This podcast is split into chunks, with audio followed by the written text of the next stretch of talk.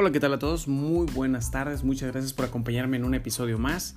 Ya estamos aquí en el corporativo de Punto Cero y le tenemos información de lo último, de lo más sobresaliente que salió de este personaje tan importante que tuvo que ver mucho en, en esa red de corrupción que existía, que existe todavía en nuestro país, César Duarte. Y sé que muchos de ustedes probablemente ya estén enterados, estén al pendiente de lo que ha estado sucediendo en cuanto a esta persona. Pero eh, les vamos a comentar que, bueno, pues César Duarte fue exgobernador de Chihuahua. Eh, se dice que se robó más de 50 mil o 60 mil millones de pesos. Eh, era un plan, plan llamado Operación Zafiro, en el que fue ideado por Luis Videgaray. Y este, esta Operación Zafiro es en la que se iban a entregar 200, bueno, se entregaron, perdón, es en la cual se entregaron 250 millones de pesos mensuales a todos los gobernadores, aparte del dinero que, ellos tenían como contemplado para su presupuesto. Estos, eh, perdón, estos 250 millones no tendrían que rendir cuentas, no había rendición de cuentas, por lo cual, pues la idea era lavarlo y repartirlo. Ahora, se comenta que César Duarte le entregaba el dinero a Alejandro Gutiérrez y Gutiérrez. Este Alejandro Gutiérrez y Gutiérrez era secretario de Manlio Fabio Beltrones en aquel entonces y se dice que ese dinero cuando lo recibía Manlio Fabio se lo entregaba al PRI. Hay otros que dicen que se le entregaba a Luis Videgaray y a Peña Nieto. La realidad es que el único que sabía cómo se había repartido el dinero era Gamboa Lozano. Ahora, ¿quién era Gamboa Lozano? Si no recuerdan, hace poco lo acaban de asesinar. Allá en Temiscua lo mataron. Eh, curiosamente empiezan a caer diferentes capos, diferentes personalidades que estuvieron inmiscuidas en la política y en el, en el desvío de dinero, de recursos, eh, en, la, en la participación con el narcotráfico, en todo eso y pues este, esta era una de las personas, Gamboa Lozano era una de las personas importantes que trabajaba directamente con Luis Videgaray y estos personajes, y pues bueno, como ya comenté, lo asesinan. Pero a la detención de César Duarte hay mucha información, hay muchas cosas que vamos a ver qué es lo que va a decir. Esperemos que diga la verdad. Y algo importante de esta operación Zafiro era que todo ese dinero se iba a lavar o se estuvo lavando, perdón, se estuvo lavando en empresas fantasmas. Y pues eh, César Duarte al final se lo entregaba a Manlio Fabio Beltrones para poder hacer la repartición. Ahora, recordemos, no sé si ustedes han buscado o indagado en el internet, pero hay diferentes fuentes en donde pues se, corría la voz que en el mes de diciembre, diciembre hace dos años, se rumoraba que iban a detener a, detener a Manio Fabio Beltrones por la operación Zafiro, pero este señor pues va, se ampara, lo cual era inaudito porque durante todos los sexenios que hubo corrupción y toda esa participación en el desvío de dinero, nunca se habían parado, se le imputaba de que era partícipe del narco y de todo eso, y nunca se habían parado, perdón, sabiendo que cuando era gobernador se le acusaba también pues del narcotráfico, como les digo, y aún así este pues él gozaba de esa impunidad. Pero cuando se rumora esto en diciembre de hace dos años, que entra el gobierno nuevo, eh, sintió pavor, sintió miedo, sintió este frustración y resulta que en esa ocasión sí se amparó. Se amparó. ¿Y cómo se amparó? Pues quienes lo apoyaron y lo ayudaron fue Juan Collado, y su hermano Tony Collado. Ahora recordemos quiénes son ellos. Juan Collado era el abogado de, Carlos Salinas de Gortari, quien está encerrado y quien hay un proceso ahí este, para que no salga, que pague por lo que hizo. Pero bueno, nos vamos a desviar, pero tuvo una participación ahí ya que lo protegieron y, y lo estuvieron defendiendo. Ah, más o menos eso es a grosso modo lo que la operación Zafiro era lo que tenía planeado hacer, lo que se hacía en esa operación y la impunidad con la que disfrutaban. Pero pues en aquel entonces desafortunadamente no pasaba nada. Nadie decía nada. Eh, déjenme decirles, para entrelazar esta operación, les voy a comentar que en aquel entonces hubo una reunión Hubo una reunión, estuvieron diferentes medios de, comunicación eh, y en esa reunión estuvo Omar García Harfush. Recordemos quién es Omar García Harfush. Es el reciente este, secretario de Seguridad de la Ciudad de México que fue atacado, que hubo ahí un atentado en su contra, que se salvó milagrosamente. En esa reunión también estuvo César Duarte, otros personajes de la política y, este, y en esos medios de comunicación, diferentes medios de comunicación, los reporteros que estuvieron ahí, pues hubo información que se recabó. Y se comenta que en aquella reunión eh, estuvieron discutiendo de la operación Zafiro. Esta operación fue una idea principal de Luis Videgaray, eh, en la que ellos pensaban que el PRI aún iba a estar en la presidencia no contaban que iba a haber un cambio, no contaban que el hartazgo de la gente iba a traer esta diferente administración, la, el hartazgo, hartazgo de tener siempre lo mismo, de estar siempre jodidos, estar mal, estar en la, en la pobreza eh, y que solamente unos cuantos estaban haciendo millonarios.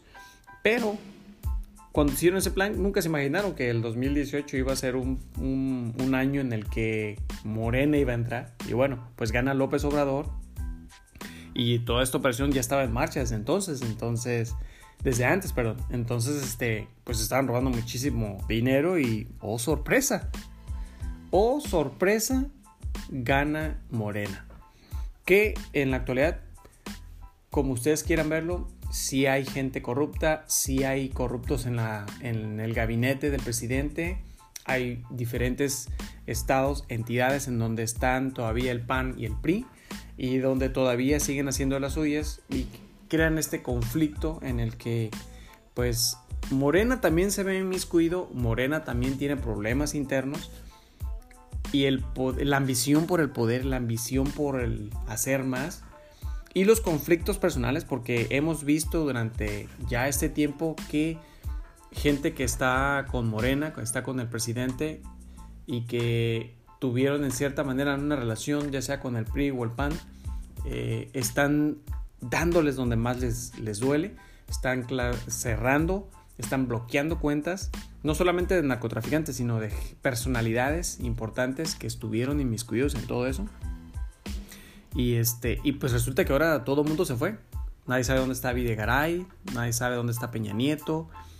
Este César Duarte se fue y se fue a Miami y sorpresa, se da el viaje este del presidente para reunirse con el presidente Trump este, allá en Washington por, por el inicio del, del TEMEC que este, se celebró desde el primero de julio el, canciller de Canadá desafortunadamente no pudo, estar, no pudo estar físicamente ahí, pero creo que hablaron con él por teléfono.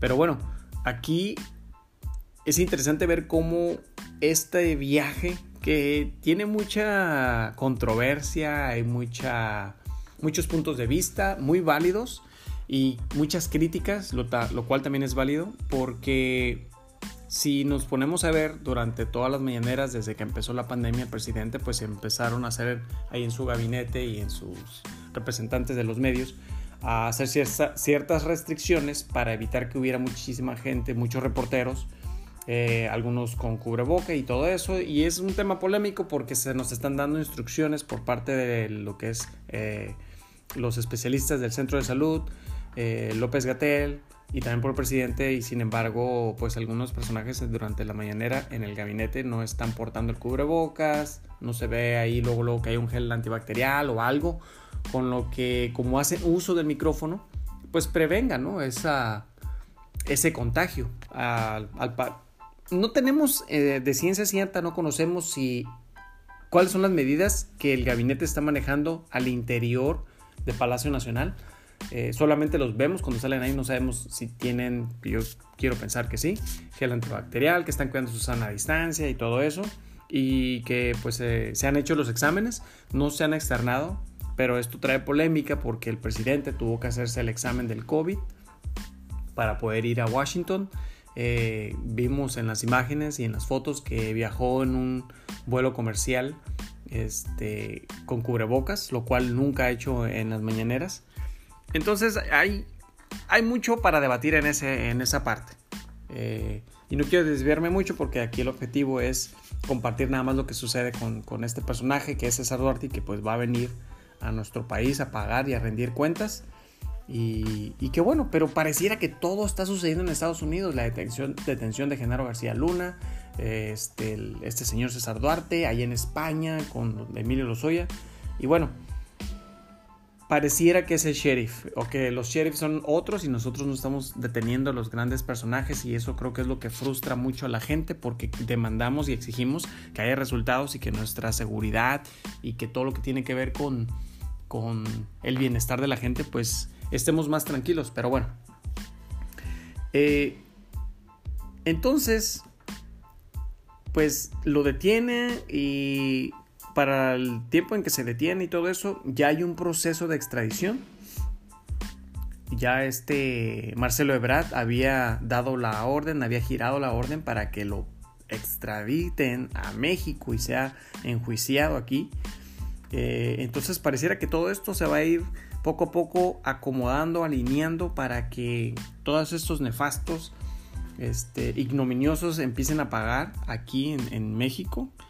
Y pues bueno, eh, vamos a ver qué es lo que sucede, vamos a, esperar a que llegue y a ver qué es lo que tiene que decir, pero si ustedes se ponen a ver, nadie ha sacado la cabeza, la cabeza ni a hacer twitters, ni a decir nada, ni Fox, ni Calderón, ni Peña, ni Luis Videgaray, ni nadie. Entonces hay muchísimo, muchísima información que se va a estar revelando muy poco y que este y que pues bueno, vamos a, ver realmente qué es lo que va a resultar de todo esto y esperemos que, que, todo esto dé un fruto bueno para que el presidente demuestre que sí está combatiendo el crimen, que sí está combatiendo la impunidad y que no va a dejar que estos canallas que se robaron y dañaron a nuestro país y a nuestra gente pues se vayan impunes. Ahora, algo que les quiero compartir de esta operación Zafiro es de que cómo la manejaba ¿Cómo la manejaba Luis Videgaray? ¿Quiénes se encargaban de hacer lo que Luis Videgaray decía? Bueno, resulta que pues Juan Collado y su hermano Tony Collado, Collado perdón, eh, lo que hacían es cuando los periodistas eh, estaban hablando de algún tema de esa operación o, lo que, o algo que tuviera que ver con que el gobierno estuviera haciendo, ellos le llamaban terrorismo, terrorismo fiscal. Y eso de terrorismo fiscal era porque si alguien no hacía caso y este estaban en contra del gobierno, de lo que estaba haciendo y esas operaciones les mandaban al SAT. ¿Y qué es lo que hacían? Bueno, les inventaban deudas millonarias para presionarlos y amenazarlos y decirles, ¿sabes qué? Si, si no vas a acatar esto, si, si no te vas a hacer la vista gorda, pues atenta a las consecuencias. El SAT te va a caer, vas a tener una deuda millonaria y si no la pagas, vas a la cárcel porque es delito federal. Y así es como amedrentaban y amenazaban y presionaban a estos periodistas, porque no todos son chayoteros, hay periodistas honestos, cabales, con convicción, con virtudes y principios y que trabajan realmente para informar con honestidad y con la verdad y no solamente viven del chayote. Este, hay quienes sí viven solamente del chayote y, y esos son los que nunca les van a tirar a los gobiernos anteriores o los gobiernos que han sido corruptos. Si este gobierno tiene parte suavemente que es corrupto, los reporteros tienen la responsabilidad y la ética de, decirlo, mencionarlo y expresarlo. Y lo bueno es que ahora como la corrupción es un tema de eh, grave, este, pues pueden ir a la cárcel. Entonces eso es algo muy bueno y un cambio que este gobierno hizo.